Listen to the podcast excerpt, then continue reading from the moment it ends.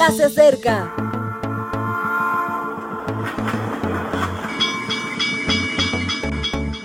Partimos ya.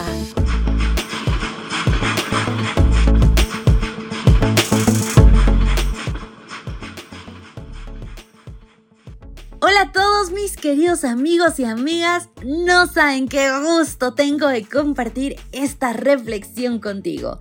Ya la cuenta regresiva comienza y estamos por finalizar un año más.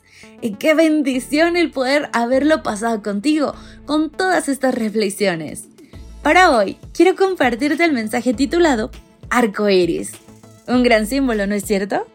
Bueno, pues en el marco de esperanza, estilo de vida como temática, segunda de Corintios 3:12 es nuestro texto base.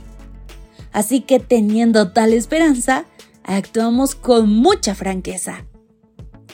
Hay elementos comunes entre los tiempos de Noé y los nuestros, también soluciones.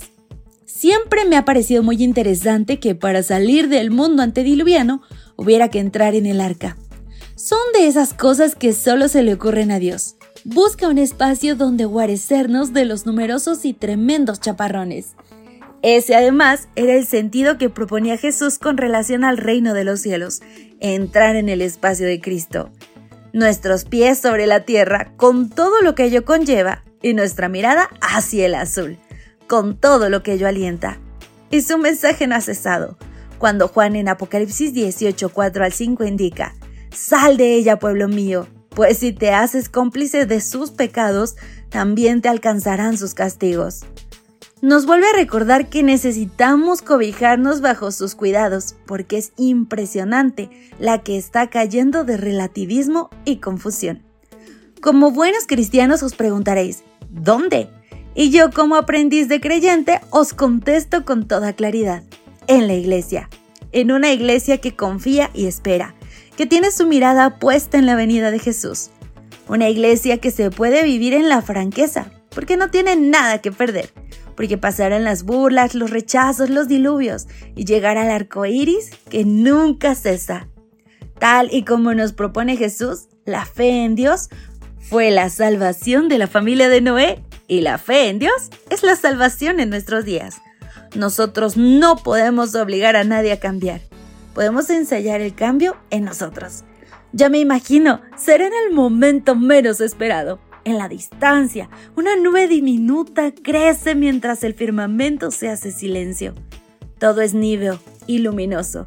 Miriadas de ángeles tocan sus trompetas, fanfarrias e instrumentos mil al son del orbe. En el centro, en un trono de intensísimos reflejos, se encuentra Cristo como Rey de Reyes. Los que le contemplan sonríen porque sabían que era así, porque esa imagen había ido creciendo dentro de ellos. No pesan las sombras ni el dolor, ni siquiera la muerte, porque por fin Jesús había reconquistado su espacio, porque para siempre sería instaurado el reino de Dios.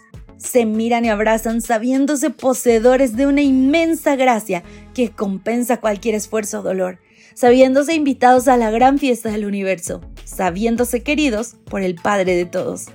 Te lo digo con mucha franqueza.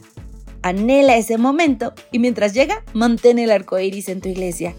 Llueve demasiado como para quedarse fuera. ¿Listo para entrar, mi querido amigo?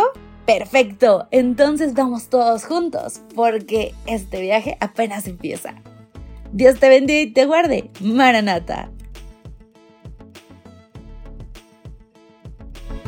Gracias por acompañarnos. Te recordamos que nos encontramos en redes sociales.